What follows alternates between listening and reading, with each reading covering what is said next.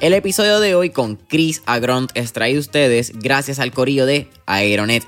Oye familia, si tú estás escuchando mentores en línea, es bien probable que seas un empresario, empresaria, creador o creadora de contenido. Y entre esas dos cosas hay algo súper importante, el Internet. Pero no solo un Internet que sea rápido, sino un Internet que sea estable y seguro para que no tengas que estar cambiando las reuniones o moviendo las fechas de estos eventos cuando se te caiga el Internet. Y es por eso mismo que aquí en Mentores en Línea nosotros usamos Aeronet, el proveedor de Internet 100% puertorriqueño que cuenta con su propia infraestructura de telecomunicaciones, donde utilizan una solución híbrida, combinando las tecnologías de fibra óptica y microondas. Así que si tú estás buscando un Internet que sea rápido, pero que también sea estable y seguro, mi recomendación es que entres ya a aeronetpr.com para que veas la variedad de soluciones que proveen tanto para tu empresa, pequeño o mediano negocio o tu hogar. No olvides aeronetpr.com. La vida y el éxito son bloques de energía. That's the first thing. You only have a certain amount of energy given in your life. Si tú calculas o um, si tú dices, pues voy a vivir hasta tal tiempo, como que ahora yo sé que de 31 a 40 me faltan 9 años, yo puedo más o menos calcular matemáticamente hablando cuántos bloques de energía yo voy a tener disponibles. Entonces, ¿qué pasa? La, la gente no piensa en eso y lo que sucede con esto es que si tú no estás consciente de los bloques de energía que tú tienes, tú no vas a alcanzar tus metas.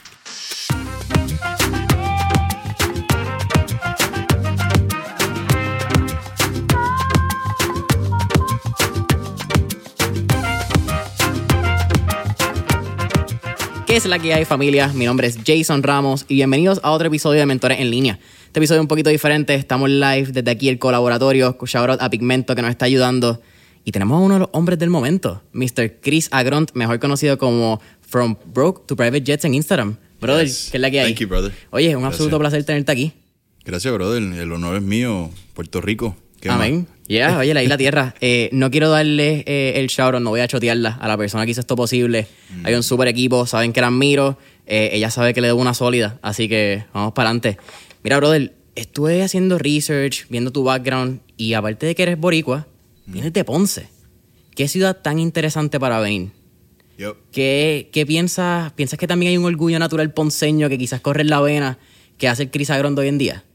Real. Ponce es Ponce y lo demás parking, dicen. Yeah. Pero realmente yo estuve muchos años preguntándome por qué rayos yo nací en Puerto Rico. Porque como la pasé tan mal mis primeros 26 años de vida. Pues eso siempre era una pregunta y definitivamente, pues más que un orgullo, por decírtelo aquí, realmente era una pregunta en aquel, eh, por gran parte de mi vida, ¿por qué en Ponce? Porque la pasé, no la pasé tan cañón allá, tú sabes, viví en una casa de madera, que se la llevó el huracán George, y entre una casa de madera y un caserío, caserío portugués, en Ponce. So, no era tampoco que estaba en, el área más fancy. ¿De dónde tú crees que sale tu buena empresarial? Porque hablas de unos años, pero tienes un hambre bien particular. Creo que empezaste en el 2009 a tantar con estas primeras ideas y la gente la llama emprendimiento, ¿verdad? Pero en aquel momento era ser dueño de tu negocio. Entrepreneurship was not really a thing. Ya, ya, well, 19 eh, años, papi. Realmente, al meterme en la música, yo estuve haciendo skateboarding. Nice. Yeah, like until I was like 15. And then I got interested en la música. Me interesó en la música y empiezo a darle, pero, pero flow, que yo quería que esa fuera mi carrera forever, you know? Y entonces a, los 19, en el año 2009, me meto a emprender, pero realmente no porque quería ser un business owner. Es que yo quería no tener que trabajar de 8 a 5 y alguien me habló de vender seguro y que podías seguir haciendo música a mi tiempo y seguir persiguiendo el sueño. Y eso fue lo que me motivó. Entonces me metí a hacer seguro. Vamos, vamos a tocar esa historia antes, pero quiero hacerte una pregunta bien puntual. Yeah. Empezando a mitad del segundo semestre del 2021, ¿cómo Chris Agron se describiría él mismo? Empezando. El segundo semestre del 2021. Este año. Sí. El hombre del billón. Siempre ha hablado de cifras económicas y me estoy yendo hasta un poco el garete en el podcast, pero creo que es la línea. Y algo que me interesa mucho es que por alguna razón en Puerto Rico, no sé si es la cultura quizás latina, hablamos del dinero y hay un tabú. 100%. El tabú es el dinero es del diablo, esto no funciona, eh, la avaricia mata, es un refrán bastante común. Pero tú has sido al revés y yo creo que es una escuela bastante parecida a la de Gran Cardón ¿Entiendes? Why not show it? Si esto es lo que he logrado, esto es lo que estoy haciendo y también tú tienes un enfoque en brindarlo para adelante, que vamos a hablarlo más a fondo. um, what was the question again? El, el, dinero, realmente, como que la conversación del dinero. Bueno, 100%. El, el, en Puerto Rico, yo crecí con ese tabú. Y en realidad jodió mi vida, ¿sabes? Porque queramos o no queramos aceptarlo, el dinero está tan arriba como el oxígeno. Es, es, el, sistema o es um, la, um, el idioma que la sociedad entiende. ¿Sabes? Si tú no tienes dinero, entonces siquiera te puedes limpiar el culo. Tú sabes, como que no, no, no puedes hacer nada sin chavo. Claro. Y por mucho tiempo, uh, la filosofía o la conversación que rondaba en mi casa todo el tiempo es que las personas que tienen chavo no son humildes. Y, entonces, pues yo pienso también que en Puerto Rico el hecho de que, um, no sé si tú sabes, pero el, el, inglés es el idioma top o privilegiado cuando se trata de los negocios por la cantidad de palabras que existen en el diccionario. Los términos en inglés que existen para los negocios son más abundantes que cualquier otro idioma. Claro. Data aprobada. So, aunque lo queramos um, admitir o no, el, el, um, el, gap que existe, siempre digo yo, entre lo que son los Estados Unidos y Puerto Rico, a pesar de que somos un territorio americano, um, yo siempre decía como que, mano, la data de allá para acá, separada por el océano, no llega. Y la ley del 1%, que es lo que yo enseño, la diferencia entre las personas que logran su sueño y la gente que no logra su sueño es un pedazo de información. Y ese pedazo de información en mi cabeza estaba completamente errado y creo que en la cultura puertorriqueña en general lo está porque pensamos como colonia, no pensamos como que somos capaces de crear nuestra propia realidad tal y cual lo hacen los americanos allá afuera. Y entonces el, el borico siempre aspira a moverse de aquí para otro lugar. Claro. Que lo hice yo también. Y luego me di cuenta que aquí está todo. Eh, nosotros somos más ricos que cualquier otro lugar en el mundo. I've been everywhere, dude. And I don't want to leave Puerto Rico, you know? So I had to be honest about that conversation en un momento de mi vida. Y, y, decidí abrazar el dinero, brother, tan profundo como otras personas abrazan a Cristo. No es que le di mi corazón al dinero, porque yo no amo el dinero, pero las cosas que puedo hacer con el dinero las amo. Claro. Porque el dinero va a maximizar todo lo que ya tú realmente eres.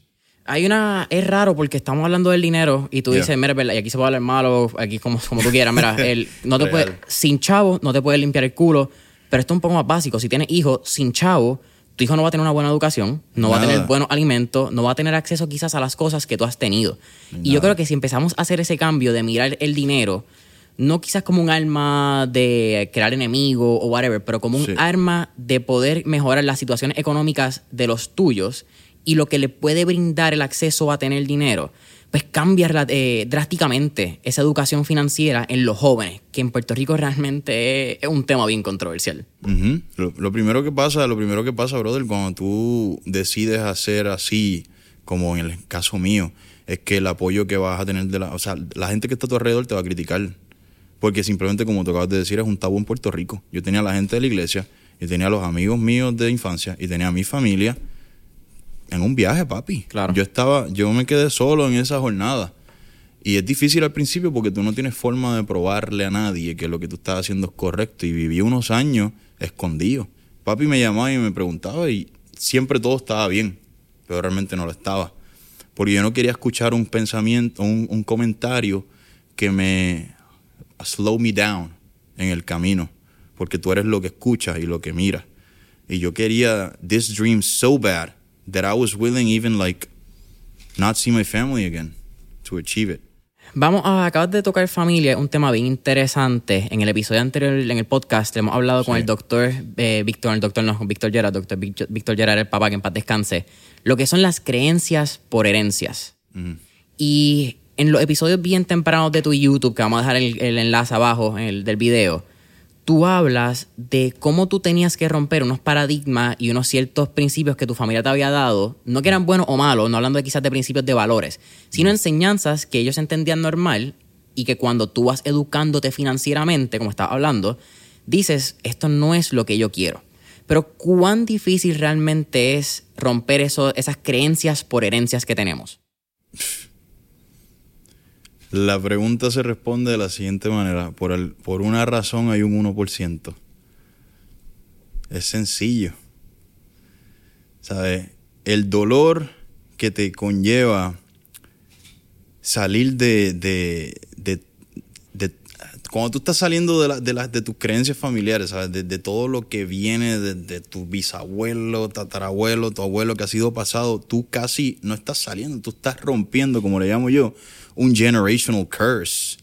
You know? Like in my case, in my family, like I'm the only one with a business, the only millionaire in the fucking family, the only one doing like fucking something legendary in my li- like in my family. And that was fucking fucking hard. You're going against everybody, everything. Like la la yo digo que una de las razones por las que me identifico mucho, maybe esto suena kind of pussy, you know, but um it's my philosophy. Una de las razones por las que yo me identifico con, lo- con los dinosaurios, man, es porque de camino al éxito, tú vas a pasar por tantas objeciones, por tantas fuerzas en tu contra, que la única manera de tú llegar al otro lado es convirtiéndote en otra especie que no pertenece a ese planeta. Y eso fue lo que pasó cuando el meteorito cayó. Todas las especies que no se adaptaron a las nuevas circunstancias, que no evolucionaron y que no se convirtieron, habían peces que dejaron de respirar y se acostumbraron a vivir afuera del agua. Yeah. And they could stand the pain and they turned into new species and they survived. You need to be like that in order to break a generational curse in your family. Like, it's never going to be easy. That's why there's a 1%. Háblame de, de esos inicios. Eh, yo creo que en tu historia, en tu YouTube, hay varios videos donde tú cuentas tu historia en general. No creo que tenemos que entrar como que súper en Sí. detalle en estos momentos. Claro. Eh, un buen research de la persona, ¿verdad? Si te interesa, creo que lo hace. Pero háblame de esos momentos. Sé que estuviste en un momento en una red de mercadeo, la red se cae y tú terminas en cero. ¿Qué es lo más que tú aprendiste de ti en esos momentos donde realmente tocaste bottom, but you thrived from that? Nunca construyas el imperio de otra persona. like, this is not for everybody, because obviously you're going to have team players en, la, en, en, en sociedad y son muy necesarios. Yo tengo team players en mi equipo. Pero para aquellos que quieren, esto es para la gente que está jugando el juego del 1%. You know, los jefes de la sociedad, la, la, los Elon Musk, you know, los Grant Cardone, so the, los billionaires, you know? Like, understand like this is this is this is this is so fucking important. Like cada vez que tú estás trabajando para construir el negocio de otra persona tú tienes que pensar en términos de preservación de esfuerzos. Eso yo lo enseño. Todos tus esfuerzos están yendo al banco de otra persona. So el título de la propiedad no lo tienes tú. Y en el momento le diste 3, 4 años a ese proyecto, ese proyecto decide irse para la porra, ahí quedaste tú. You fucked. Yeah, like, but in my case, so I took it, but I also recognize, so yo aprendí unas cosas, ese fue el valor que yo me llevé. Pero monetariamente, en términos del equipo, todo se fue a la, o sea, cuatro años de mi vida se fueron a la mierda.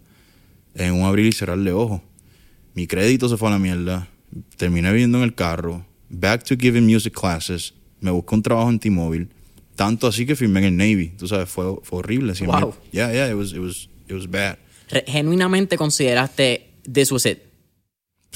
Firmé en el Navy, papi. Yo, yo yeah. no, no, no, no, es que filmé porque me ves aquí, no estoy allí. No es que, de verdad, me paré frente a la bandera y puse mi mano en el pecho. Sí, hiciste el, el oath, creo que se Hice llama. todo. Yo estaba en el DEP program, eran nueve meses. Y yo busqué si me podía salir. Entonces me salí, pero si no, pues estuviera todavía ahí, ahora mismito. ¿Llegaste a coger training en, en el Navy? Bueno, del, del Navy per se, en el Navy, like fuera de Puerto Rico no, pero en Puerto Rico sí. Me afeité la barba por primera vez, which was gross. Ok. Yeah. ¿Qué te enseña ese tipo de, de crudeza? Una vez tú tocaste, tú dijiste, esta mierda no es para mí, vámonos para el carajo. Mano, me enseñó honestidad y disciplina, aunque fue poco tiempo. Y creo que también fue parte de mi éxito porque precisamente cuando salgo de ahí es que tengo la conversación más honesta de mi vida, que me veo en el espejo antes de bañarme y reconozco y me- mientras lloraba like again like a pussy but it was it was it was life changing. Reconozco que el dolor de intentarlo de nuevo y caer al piso iba a ser menos que el de vivir toda una vida sin nunca haberlo logrado o intentado. ¿Tú crees At que eso también lo aprendes antes en tu vida con la skate? Con la skate. Inconscientemente. Bueno, ahí aprendí que tenía un buen lóbulo frontal y buenas destrezas motoras que me ayudan en el trading. en el día a día, me gusta. Háblame de esa conversación, Which one? eh, la de en, en tu espejo. Yeah. pasas en esa conversación contigo en el espejo y rápido entra el trading o en ese periodo tú estabas realmente quizás desarrollando un poco más y cuidando tu energía y tu tiempo como no, estaba hablando? Eh, esa conversación me sucede precisamente cuando estoy en la segunda caída económica en mi vida, 100 mil dólares en deuda, produzco un concierto que fue un desastre.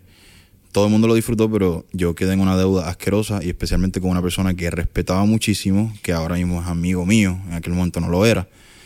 La iglesia me da la espalda, me dejo de una relación de cinco años, me da mi primer ataque de pánico tocando en vivo. Este, yo no soy ese tipo de persona, nunca me ha dado. Y, estaba en casa con mi, con mi mamá de nuevo, which was freaking vergüenza para mí personalmente. Y ahí me sucede, tengo esa conversación y literalmente cuando salgo de bañarme me acuesto en la cama, le escribo a Logan Shippey, wherever you are, man, um, en California, y él me escribe Forex por primera vez en el teléfono.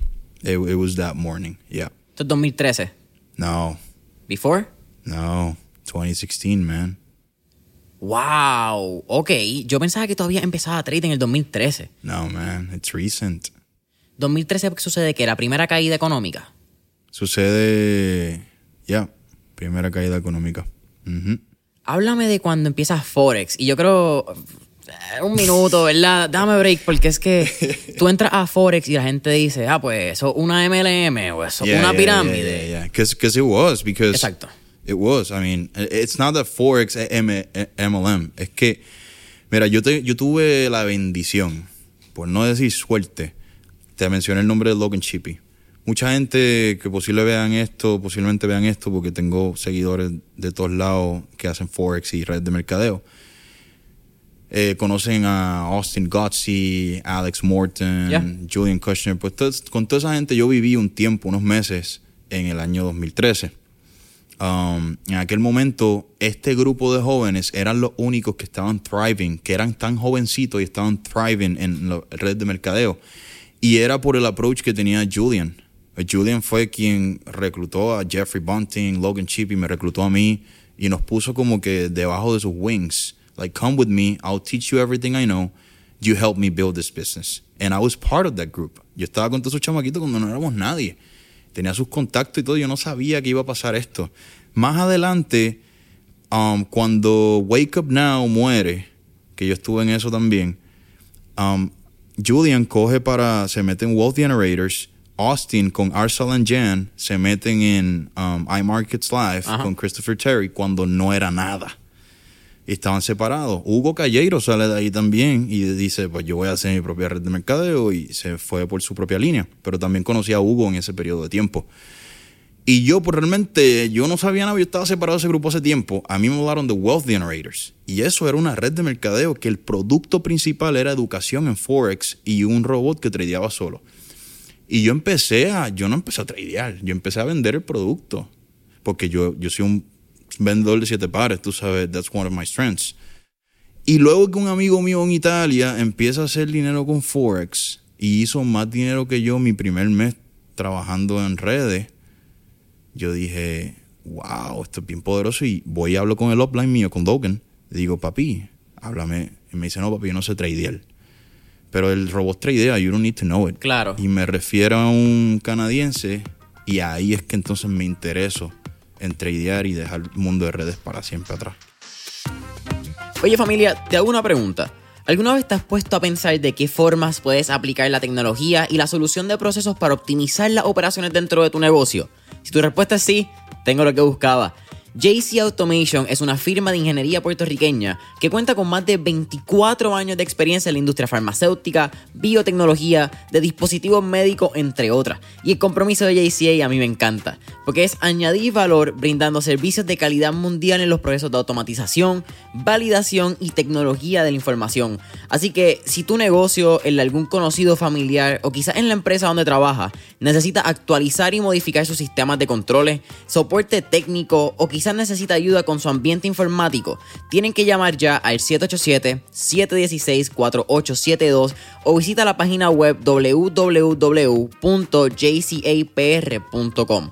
Nuevamente, llama al 787-716-4872 o visita www.jcapr.com. ¿Qué tú le dirías al Chris Agront de quizás el 2013, cuando estabas con todo este gorillo en lo que casi era realmente un reactor nuclear de ideas? ¿En qué corillo? En el corillo que viviste con Alex Morton, con Logan. ¿Qué le diría? ¿Qué, qué, qué hoy, ¿verdad? Que Chris del 2021 le diría a ese Chris del 2013. Papi, que la gente que, que tú piensas que está bien dura en el tope no están tan duros nada. Que la gente que tú piensas que tienen chavo, no tienen chavo. Que todo el, fucking shiny object syndrome que a uno le da, que en verdad aguanta a uno de, de moverse, de compararse con otras personas que maybe tienen más likes y tienen, tienen más seguidores. Yo he conocido a toda la gente que yo he querido conocer, honestamente, y también he salido con todas las chicas que he querido salir. O sea, eh, I've done, like, I've done my shit. Like, I feel good at 31. Bro, it's not what you think. So, cuando yo conocí la última persona que yo quería conocer en mi top list, like, yo, like, I, I, I fucking wrote in my notes, I wrote, I wrote, the only purpose or the reason why you meet the greatest people in your life is to reveal your potential. That's it. When you're in front of the big people that you always looked at big, and then they don't surprise you at all, you're like, fuck, I got this. I am the fucking boss. And no te puedo decir cuántas veces yo fui tan lento en mi vida y dejé atrás oportunidades o no tomé oportunidades o no me moví, brother, simplemente porque pensé que yo no la tenía y otra gente la tenía. So that's what I would tell myself young, like being younger. Go do it. Cuéntame de You're gonna get the girl, you're gonna get the money, you're gonna get everything, dude. I would tell myself that. Go do it, man háblame de esos años empezando. Y, y, esta conversación la traigo también, aunque nos quedamos en, en, el mercado, ¿verdad? Estamos hablando de lo que era un poquito de Forex. Damos un minuto, cerrar el paréntesis de qué carajo es Forex, por si alguien está preguntando. Aunque esperaría que si estás viendo este video, sepas lo que carajo es Forex. Hasta el el favor. En el caso, Forex es dos palabras: Foreign exchange, mercado de divisas, compra y vende las monedas que el peso, el euro, eh, Yang es el chino. Que, Yang, ok. Exacto. Whatever. Están las MLM. Aquí hay una pregunta con las MLM. ¿Tú crees que las redes de mercadeo dentro de la industria de Forex afectan la legitimidad del mercado? Para nada. Lo que pasa es que volvemos a lo mismo del principio. No hay educación. no el, el, eh, Aquí en Puerto Rico, papi, hay un sancocho de salchichón en todo. Y eso es lo que nos hace boricua, papi. La gente se mete en el bori, en la placita y la pasamos brutal. Yeah. Y that's the life of Puerto Rico, you know. Unfortunately, unfortunately as well. Y pasa con los negocios, la limonada, los azaí, cualquier mierda. Exacto, exacto. Um, pero ¿qué pasa? Papi, en realidad yo que estuve bien metido, yo me eduqué, yo estuve en las conferencias de Grow Pro, y aquí invertí en educación personal bien dura, o sea, Dean Graziosi, Tony Robbins, like fucking everybody, like Eric Warren, blah, blah, blah, you name it. Um, network marketing, lo que es MLM, MLM, es el negocio del futuro. Porque si tú te pones a pensar, el negocio de red de mercadeo realmente es la gente mercadea un producto, ellos hacen el esfuerzo de mercadeo gratis.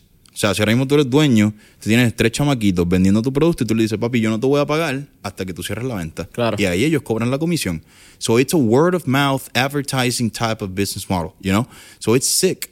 Like, and, and it's so similar to influencer marketing nowadays en, en, Instagram y Facebook. Que pasa que la gente no lo ve así, la gente ve la pirámide. La pirámide, ¿tú sabes qué es la pirámide? Sí. el trabajo tuyo con el jefe arriba, que para tú poder estar ahí tienes que matarlo.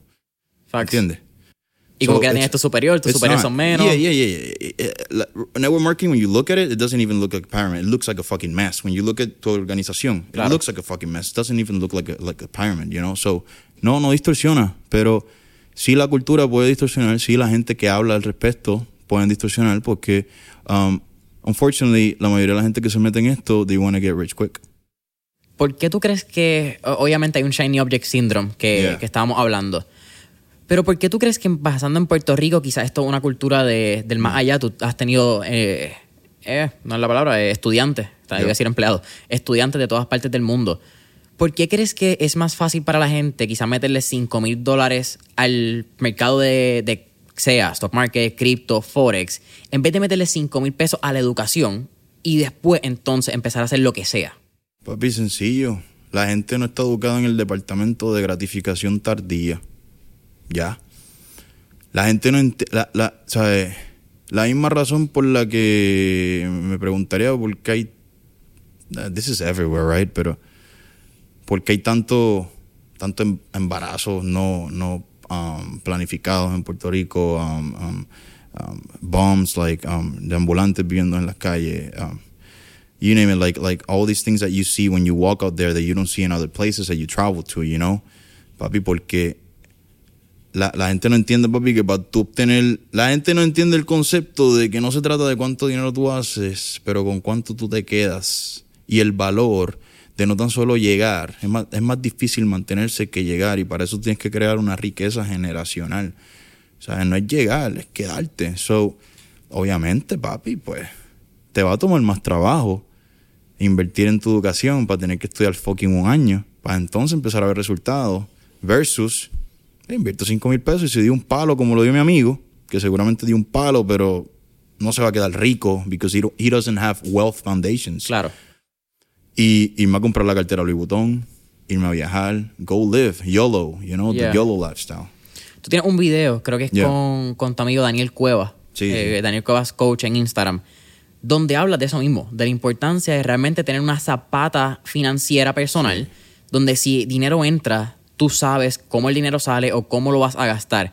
Pero tú crees que el, shine- el mismo Shiny Object Syndrome es el culpable de muchas de las de la misma falta de educación financiera, que la gente simplemente coge dinero, compra cosas y se quedan en este loop de gratificación instantánea. No, no es el Shiny Object Syndrome, es la educación que tiene la persona. ¿sabes? Volvemos a la ley del 1%. Like, mientras una persona aprendió a cómo ser contratista, el otro es el dueño de la compañía que contrata a los contratistas y el otro es dueño del terreno.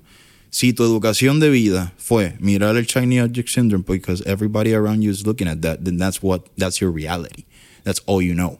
But that doesn't have to be reality. So, la ley del 1% que yo enseño, que, ¿qué te dice? Dice, cambia tus influencias, pues entonces la data que tienes en tu mente cambia, entonces la manera que inviertes tu tiempo termina cambiando. Porque tú y yo tenemos dos manos, un cerebro, dos piernas, the same shit. The Yeah. only difference is the way we spend our, our, our time. That's the, and the way we spend our time is our understanding of how to spend it, right? Claro. So if we know that we should not look at the shiny object syndrome, but the actual thing that makes it shine, then your life will shine.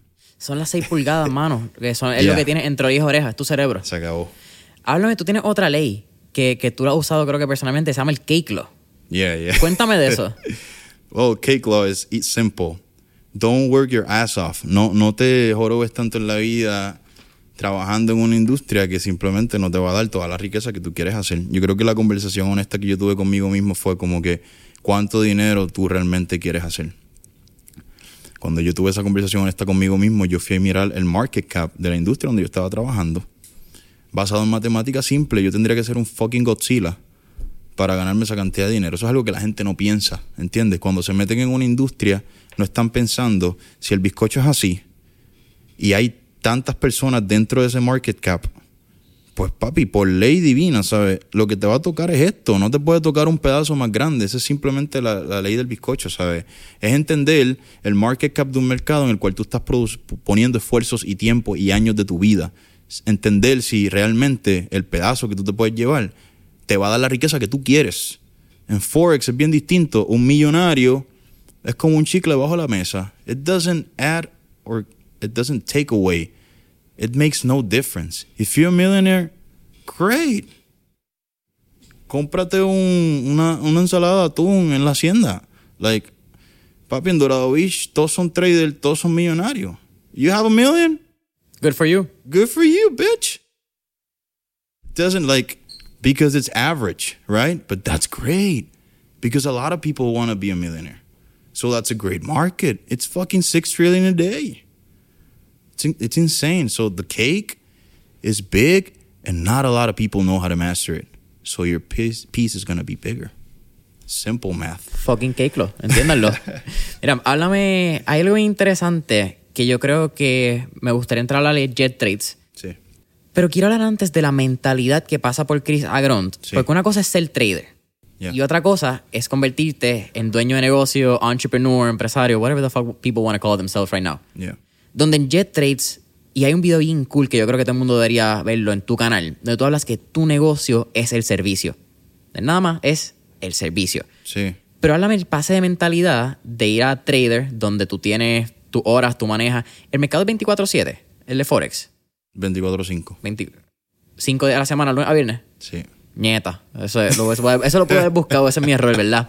Mira, pero ese cambio de mentalidad que pasa de un trader a tú decir, ¿sabes qué? Yo voy a montar mi equipo, yo voy a brindar lo que yo aprendí para adelante y vamos a hacer que esto sea un fucking palo. Yeah. What about it? La mentalidad, ¿qué cambia? Ok. I've always, siempre he sido entrepreneur at heart. Always. En lo que es el trading y lo que es Jet Trades, para mí, ¿verdad? Yo soy un tipo espiritual, lle- llegó en el tiempo correcto y estaba destinado para mí. Yo encuentro Forex de la manera más inusual, ya te lo compartí. Y Jet Trades nace de la manera bien más inusual también. Like, I didn't say I'm gonna go sell courses at all. Yo creo que yo soy el único de toda la gente que está vendiendo hoy en día. By the way, I was the first one.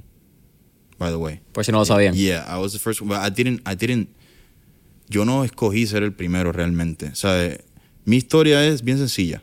Yo tengo éxito. Yo me acuerdo, yo le dije a mami, yo vivía en un apartamento que pagaba 500 pesos. And I was making money. But I was so damn happy, dude. Like, yo me comía un mofongo todos los días. Y yo no podía hacer eso. Yeah, I was so damn happy, dude. So damn happy. So I told my mom because one of my dreams for like for years was travel the world. I wanted to see everything. I'm like that, you know. Soy el tipo que se mete en Tuscany se ve una copa de vino en medio de la nada, you know, es nu con la barba peluda. Like that, that's me, you know. Like I love that shit, you Te know. lo disfrutas. Exactly, that's me. So yo le digo a mi mami, yo me voy para India. Why? Because I want to leave the fuck. I just want to travel, have fun. Estabas aquí en Puerto Rico. Sí, estaba en Puerto Rico. Yeah, I'm just gonna leave. So, realmente no me fui para India, me fui para Iceland. Um, and I just backpacking everywhere. La gente empezó a ver el cambio porque me seguían ya por las redes. Yo hacía ruido, un ruidito ahí de, de coquí. Entonces me seguían algunos y me, papi, ¿qué tú estás haciendo? ¿Qué es la que hay? Bla, bla, bla, bla. Y yo, I'm doing Forex, I'm trading. What the fuck is that, you know? Everybody, dude. Everybody was asking, what the fuck is that? I don't, I don't know what it is. Y yo, ah, no, papi, tranquilo, tú me vas a entender. Y querían que le enseñara, los panas, querían que le enseñara. Y yo, papi, es que la materia gris mía es superior, como que en verdad no es como que esto es para todo el mundo. Papi, seguían. Eso fue un jueguito, papi, como de tres meses, back and forth. Y a un pana le dije, ¿sabes qué? Dale, pásame 25 pesos por ATH móvil. Este es Jonathan. No. Pero los videos, por eso. no, no, Jonathan, este. ¿Cuál Jonathan? El- bueno, voy a decirlo porque fue el, el negro. Jonathan el negro. Sí, eso fue lo que, lo que en el video. El que fue contigo a... Ah, Jonathan Malcón. Ah, sí. el- di- Sí, by the no, way, no. Dije el negro porque es como dicen en el video. Sí, déjame sí, hacer- no, no, no, lo quiero. Este, no, no fue, no fue Jonathan Malcón. Jonathan Malcón llegó un muchacho mucho después. Este muchacho que le di, lo, uno se llamaba Ángel, el otro se llamaba Juan. Y entonces después eh, cogía tres más, no me acuerdo. Eran como cinco, pero el primero fue Ángel. Entonces, papi, fui a Burger King, después por teléfono, bien mierda, brother, ahí, bien calle. Nos metimos en un grupo en WhatsApp y se llamaba From Broke to Private Jets Test Group. Test Group. I still have like a bunch of pictures and videos. Papi, y yo no sé qué fue que la manera en que yo hablaba, o qué caramba, yo no sé, papi. I was just being myself. Papi, que ellos estaban enchulados. Diablo, esto me gusta. Entonces entendían. Porque la parte de esto es entender. Claro. Que te entre en la cabezota. Y yo siempre he hablado de otras cosas que no tienen nada que ver con trading. Para ayudarte a ser mejor trader. Papi, ellos empezaron a traer a medio mundo. Pa, pa, pa. When I look at my fucking PayPal, I'm making like 9,000 a month just doing Zoom calls. It's like, what the fuck is this shit, you know? I didn't even have the Jetrix name still. Y el, y el username de el From Broke to Private Eso yo lo Jets, tenía hace tiempo. ¿sale como un branding o sale por casualidad? Tú dices, I'm just gonna go from broke to private jets and fuck it. Papi, sale porque cuando yo conocí a Julian, que yo era un zángano que nadie conocía en Puerto Rico, yo me monté en un jet con él. La primera, el primer día que yo lo conozco, yo lo conozco en un jet que nos lo renta un soñador que se llama Kelvin Mensa, que ahora es el que le vende los jets a Jay-Z, a fucking DJ Khaled, a Drake. Like all these guys that were on the fucking jet, they're all fucking huge right now. It- and I was there. Like, this is unbelievable. Y yo me monté en el jet, papi, bien boss, pa, Pero ese fue el momento más pelado de mi vida. Si yo tenía un peso en mi cuenta era mucho. And I was in a fucking jet, you know. Cuando yo regreso a Puerto Rico, uh, papi, Chris, no le hablen, que llegó del jet.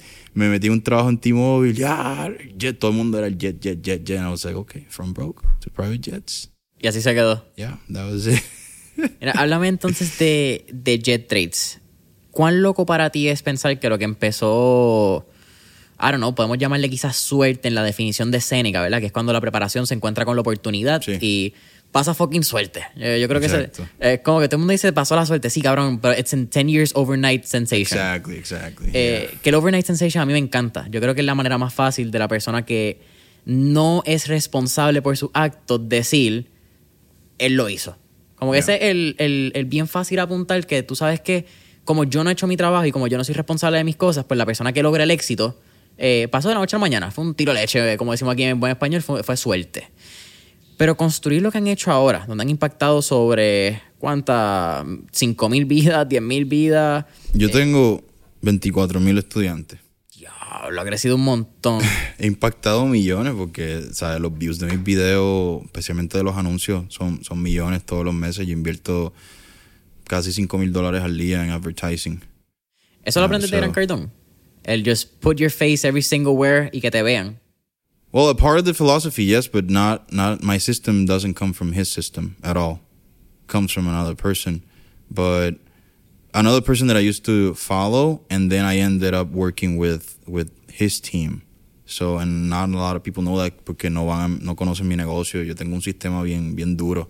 ¿Sabe? Yo sé cómo comprar una venta. ¿Sabe? Even Like, I don't have the most, yo no tengo tantos followers, you know, comparado con otra gente. And I make a lot, like, fucking, like, 12 million a year for a business is a lot of money. Yeah. You know? So, and selling education, you know? ¿Tú crees que ser un buen vendedor lo pueden enseñar o eso es lo que tú naces con y si no lo tienes estás bien jodido? Yo creo que, mano, yo creo que tú puedes nacer con eso. No es que tienes que nacer con eso. Pero yo creo que si te recuestas de tu talento, otra persona que lo estudia te puede sobrepasar.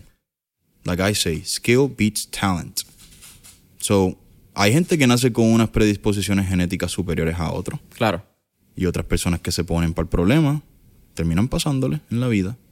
So that's what I stand for. Like, you don't have to be born a salesman to be a great salesman. You just have to desire to be the number one and pay the price, and you're going to be the number one creo que hay una cita que en inglés creo que hustle beats talent when talent doesn't hustle, ¿verdad? Creo que nuevamente a veces cambio como que el hustle with talent y se me cambia. Exactly.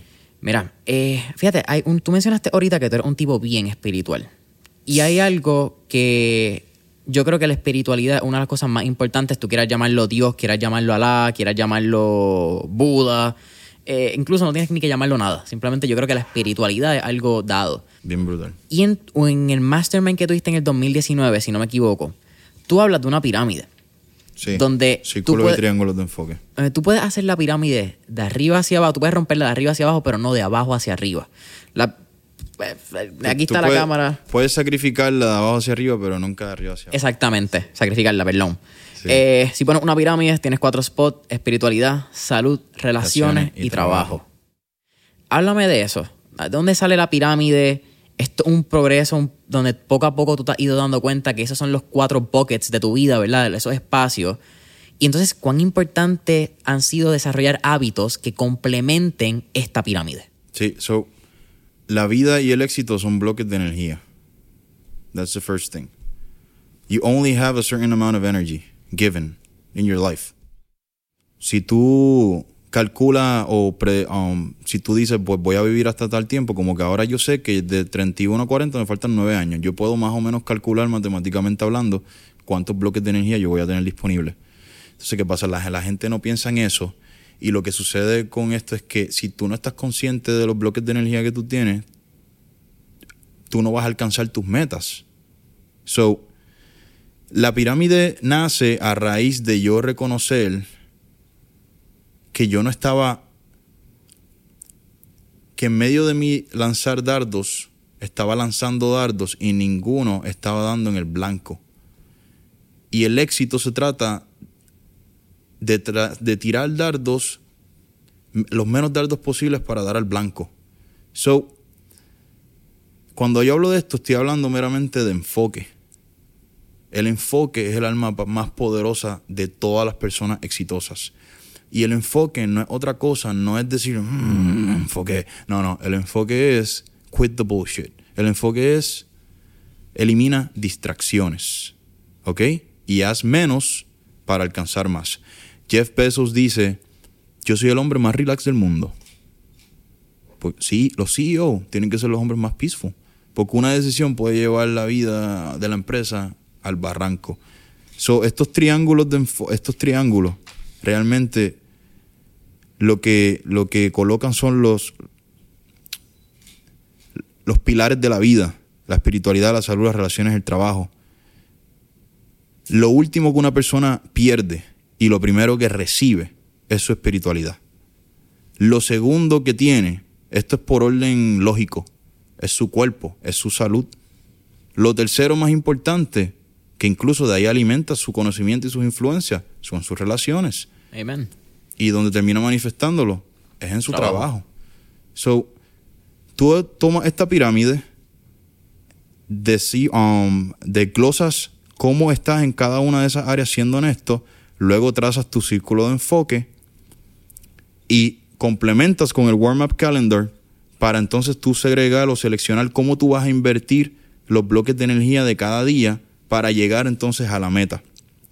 Gran parte de este ejercicio es simplemente eliminar distracciones, mejorar tu salud, relaciones, pues la mayoría dejar relaciones que, no producen ningún tipo de... Las tóxicas, como hoy día la conocen. Y al final tú piensas que el trabajo va arriba, pero realmente todo esto se manifiesta aquí.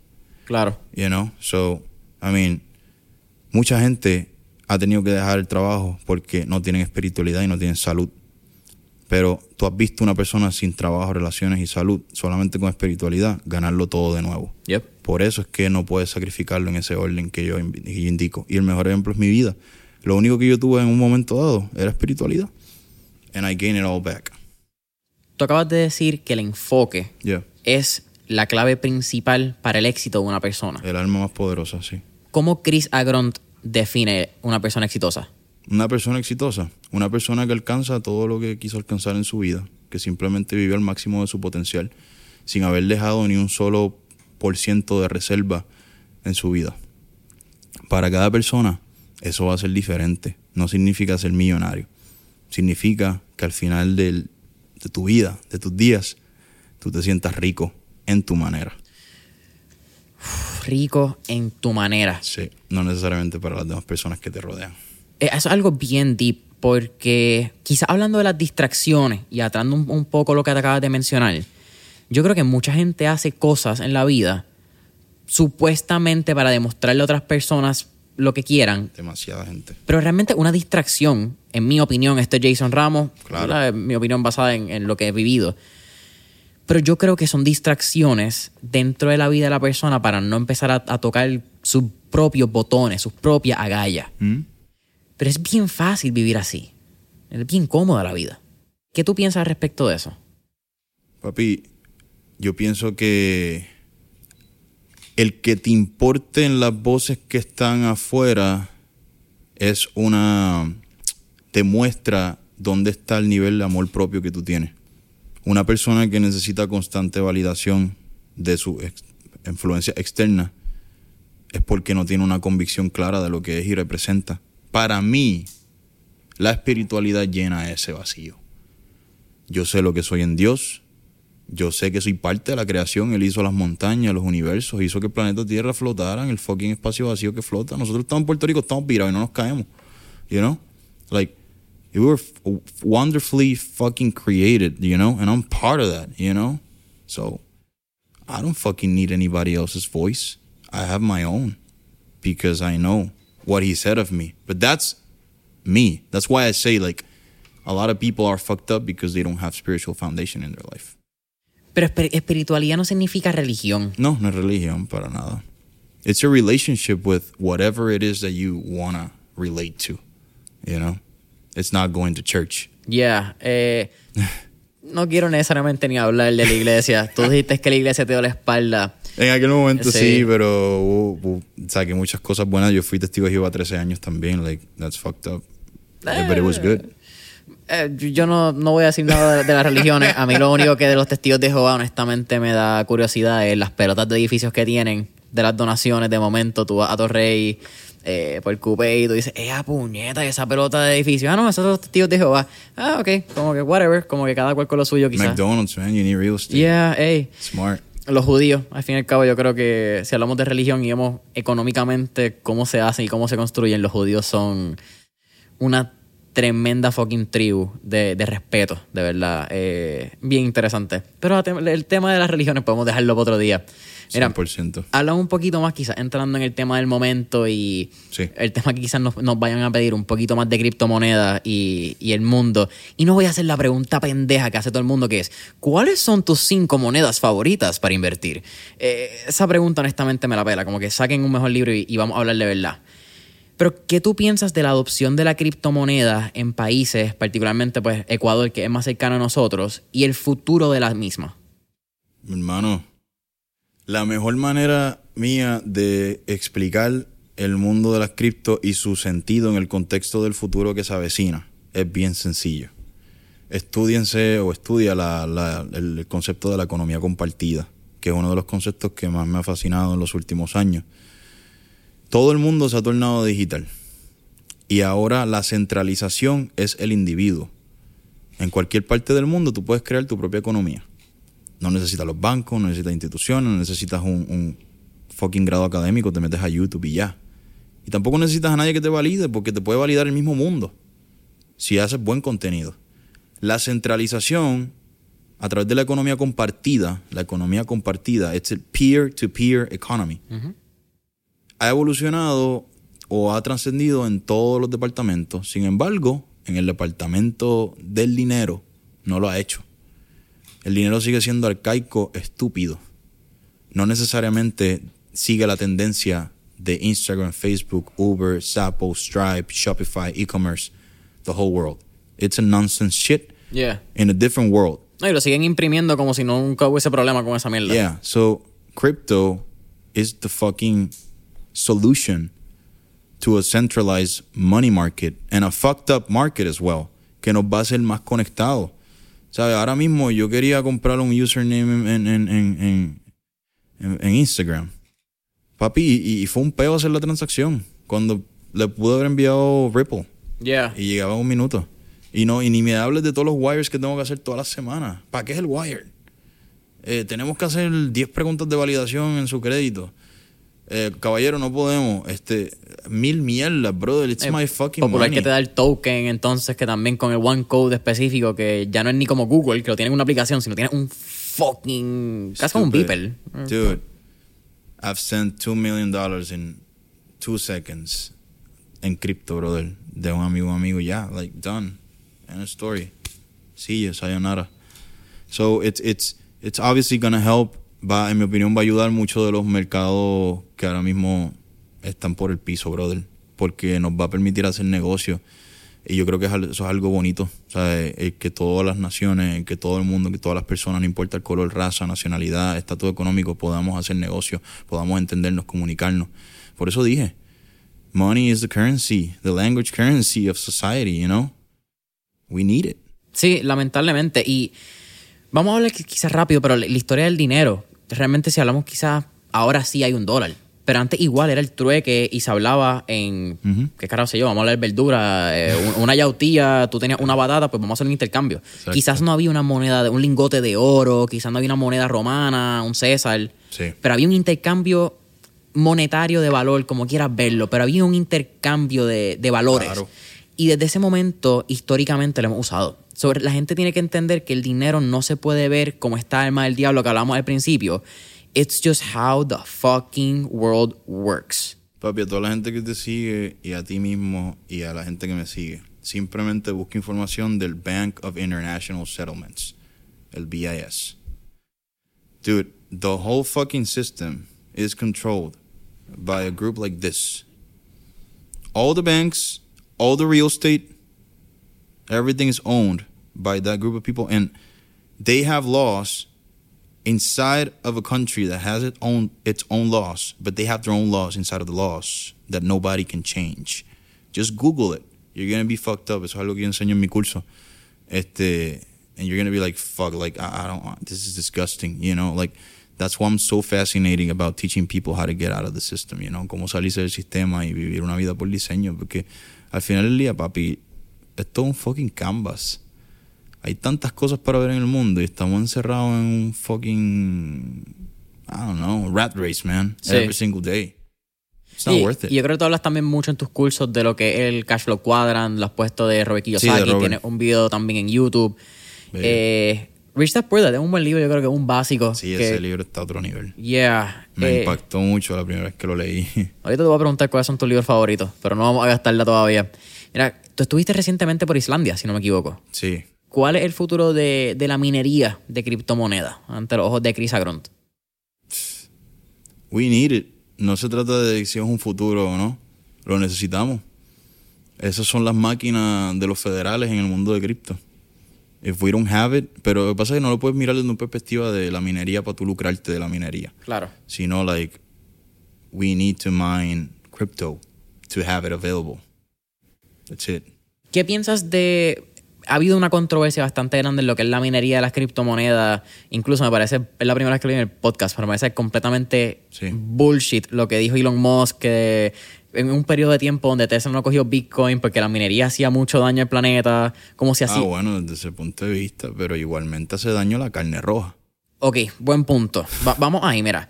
Eh, a mí me parece bullshit el comentario de Elon Musk porque era honestamente el mismo efecto a nivel mundial antes y después de que él progresara Tesla. So, esa es mi opinión. Eso es otro, otro tema que es un podcast entero. Pero ¿tú crees que el futuro de la minería va entonces a ser en energía renovable, mirando quizá otro... eh, 100%. cuéntame de eso. ¿Y, y qué viviste en Islandia? Que entiendo que es uno de los países donde mayor eh, criptomonedas se, se Sí, minan. no viví nada relacionado a cripto. Nunca que, siempre que voy, realmente voy porque la naturaleza más increíble del planeta Tierra tú la vas a ver allí. Y me gusta hacer mucho hiking, self-searching, so- soul-searching. um, para, tenía precisamente ahora que dar una presentación en mi empresa en el día de ayer. Y estaba haciendo a lot of deep um, soul-searching. Um, and when I want to do that, I travel. And that's why I love Iceland. No es relacionado a cripto. Pero eh, la energía renovable, brother, el ser humano, nosotros, aunque nosotros somos consumidores, papi. Demasiado. Y no lo sabemos. Demasiado. O sea, yo creo que a veces la gente cuando se sienta en el inodoro y se limpia las nalgas, como que no, no tienen idea de cuánta gente se está limpiando las nalgas a la misma vez en el mundo. Y que todo eso sale de los árboles. Eso es para que la próxima vez que te sientes en el inodoro lo pienses. You know, like, like, it's ridiculous, man. Like, incluso la agua, lo- la ropa, like, how much is too much?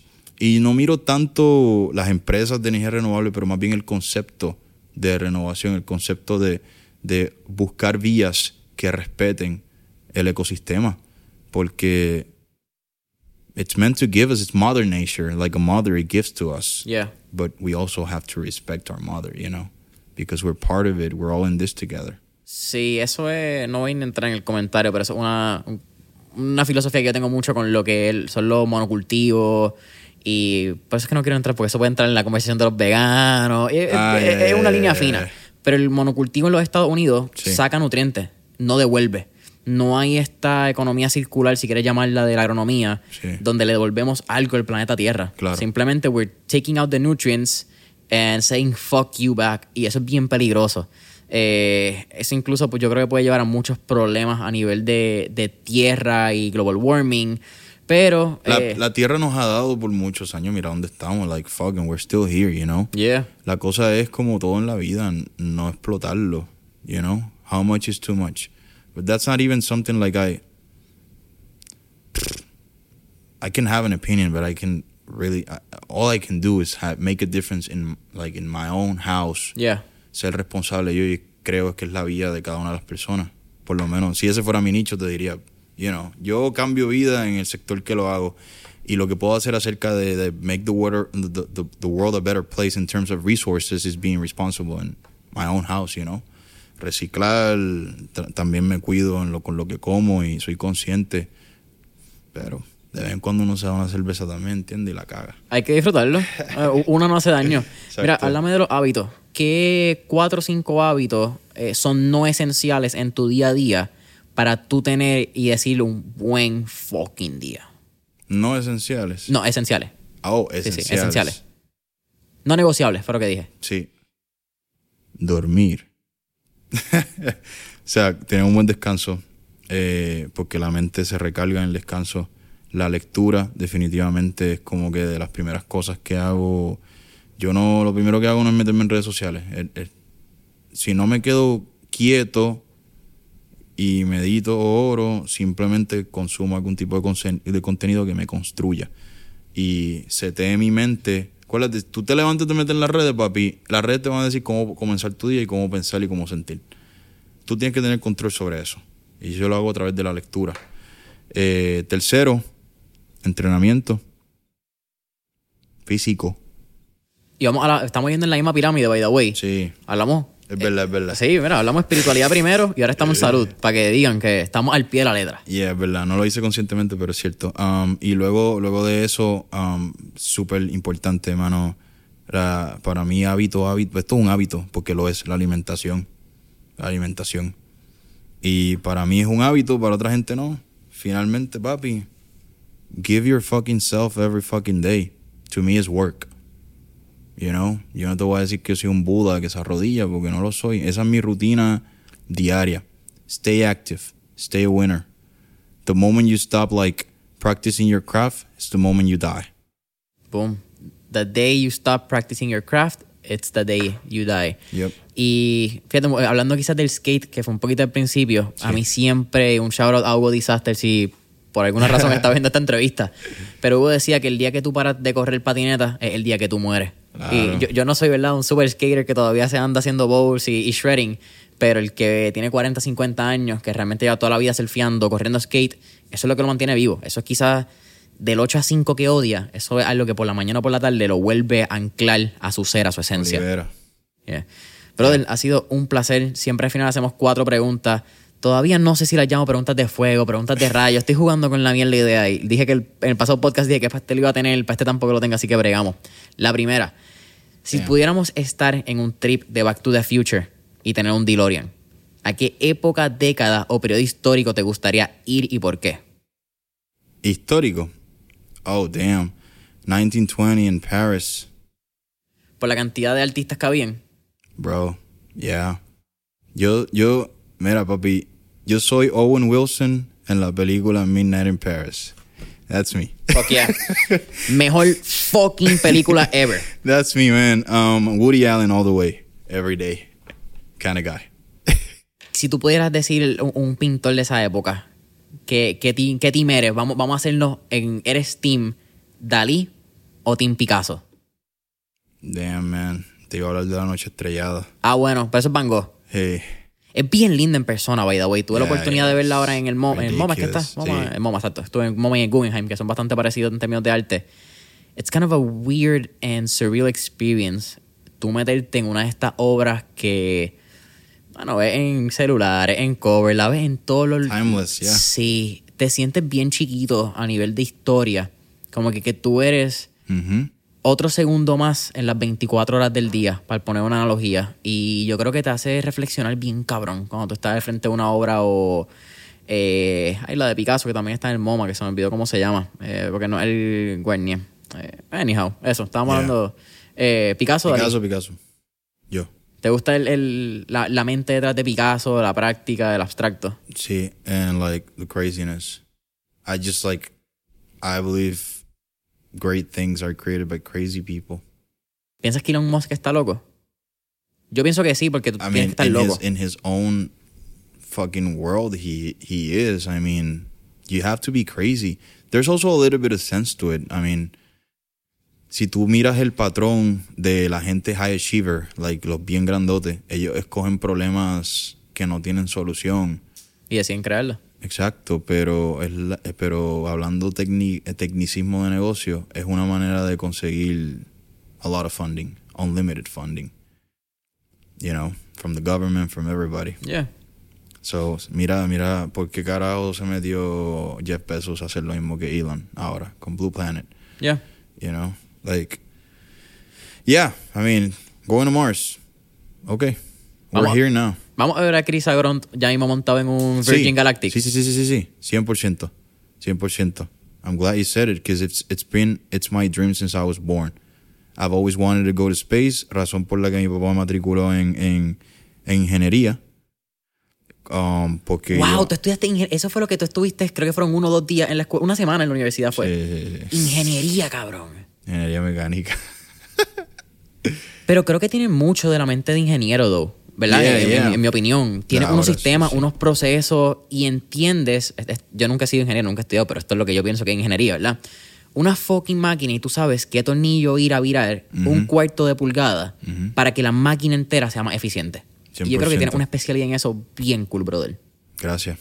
Es Yeah. kind of weird, no pensé, no sabía que era ingeniero. Esa, esa me sorprendiste, carajo. Sí, ingeniería, papi. Y bueno, ya tú sabes la historia, pero el punto es que es porque yo quería ser astronauta. Y yo dije, mira, en verdad, ya tengo 31, ¿verdad? Y cuando me metí en el Navy lo volví a pensar, yo dije, coño, maybe ahora tengo break. Pero pues ya no tengo break, ob- obviamente. Pero cuando vi eso, yo lo vi hace años. Y me acuerdo cuando yo lo vi, I was broke as fuck. Tú podías reservar un vuelo por 200 mil dólares. Now I have the finances. And I said it to my mom last week. I was like, when that shit opens, I'm going.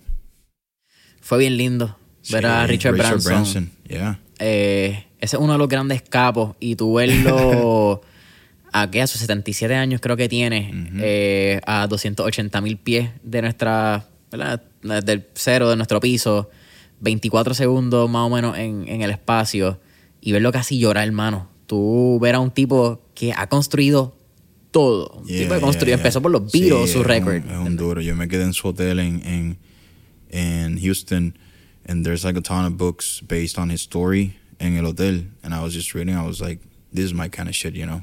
Está brutal. También tiene los mejores títulos. How I Lost My Virginity. Oh yeah, yeah, yeah, eh, yeah. there's- It's it's it's a great one. You know who who did that to um Felix Baumgartner Ajá. brincando de allá De la estratosfera. That was amazing, Yeah. incredible, man. E- Ese tipo de gente yo siento que le falta como que algo en el cerebro porque tú tienes como esta y yo le pasa- a los gringos le pasa mucho, tienen como que esta necesidad de adrenalina, de hacer cosas que Una tú cosa dices, ridícula. sí, de momento los tipos que se tiran de yo- no necesariamente que me tiro de 30, 40 pies una piedra, pero yo veo muchos gringos que como que "Ah, eso está, eso se puede y se tiran. Tácata. Y yo, un Wim Hof, no sé si lo sigues Sí, de sí, Wim Hof.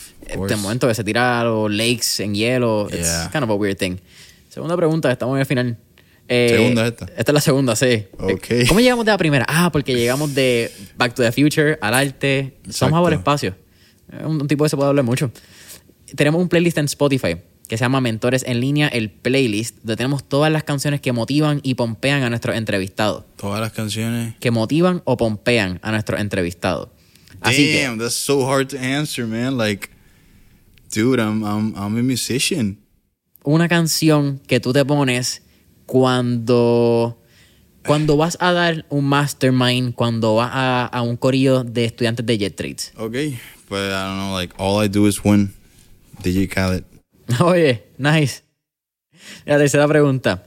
¿Qué tres libros le recomendaría a nuestra audiencia?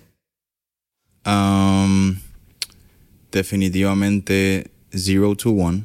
Peter Tío. Yeah. Definitivamente Die with Zero. Y fortunately, I always say this one, but eh, eh, eh, es el que siempre, en verdad, siempre acudo a él de alguna manera u otra. En mi caso, si no te aplica, no te aplica. La Biblia. Bien, no, no eres la primera persona que dice la Biblia y muchas veces en el caso a veces la gente habla de la Biblia desde Que- punto religioso. Es que hay mucha, realmente, si tú te metes, por ejemplo, en Proverbios, te metes en Proverbios, sacas un comentario bíblico y un diccionario, papi, eso es como leer un libro de fucking Harvard. Yeah. La enseñanza, si en verdad te vas deep. Sí, no es que te vaya a, a- a- a Cristo crucificado y murió por nosotros, no, no, es como que hay otros conceptos de vida que están bien duros. Mano, el cómo, cómo identificar una, una buena pareja, por ejemplo, like it's fucking brilliant. And it was all so old, you know, like it's ridiculous. Y eso es un love it. básico para el éxito. Yeah, para mí sí. Yeah. ¿Cuál es tu última pregunta, Chris. ¿Cuál sería un último tip o recomendación que tú le, le darías a todos nuestros escuchas? Mano, quit the bullshit and fucking believe in yourself. Believe in yourself like nobody else. Like, you're gonna make it happen. Caballero, ha sido un absoluto placer tenerte aquí. Cuéntanos, ¿dónde podemos en redes sociales encontrarlo? Que yo creo que es un tipo bastante fácil. YouTube. Sencillo. Yeah, información, productos, jet trades, todo lo que tenga. Mira, eh, nada, busca Chris Agront en Google. Ahí te va a salir todas mis páginas. Sencillo, one place. Um, you can write Chris, Chris Agront en AGRONT en YouTube. Puedes escribir Chris Agront en Instagram, en Facebook, um, just everywhere. Si no escribes eso, puedes buscar mi empresa Jet Trades o visitar la página jettrades.net. Easiest way, just go to fucking Google. You're gonna find everything, man. Jet Trades, Jet Trades con dos T. J-E-T-T-R-A-D-E-S. Sí, hay, hay que deletrearlo por. Bien brutal. Yeah, eso es. Familia de Mentores en línea, ¿sabes? Dale subscribe, campanitas a YouTube, dale subscribe, comentario, deja tu review en Apple Podcast, Faro en Spotify y hasta la próxima. Yeah.